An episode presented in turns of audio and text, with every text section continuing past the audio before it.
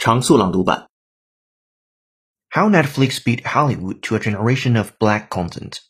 The black documentarian Stanley Nelson says his phone has been ringing off the hook as America is looking against at racism and the black experience. Justin Simien, the creator of Dear White People, says the creations to his pitches have grown warmer. And director Ava DuVernay reports a flood of calls to me and every other black person that's ever picked up a camera.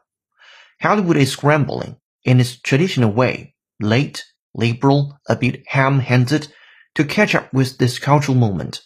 Some streaming services have made civil rights themed programming free to all, while studios race to sign new projects by black directors.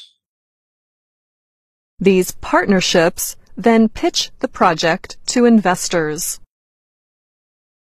These partnerships then pitch the project to investors. Small wonder then that music firms are scrambling to cut costs. Small wonder then that music firms are scrambling to cut costs.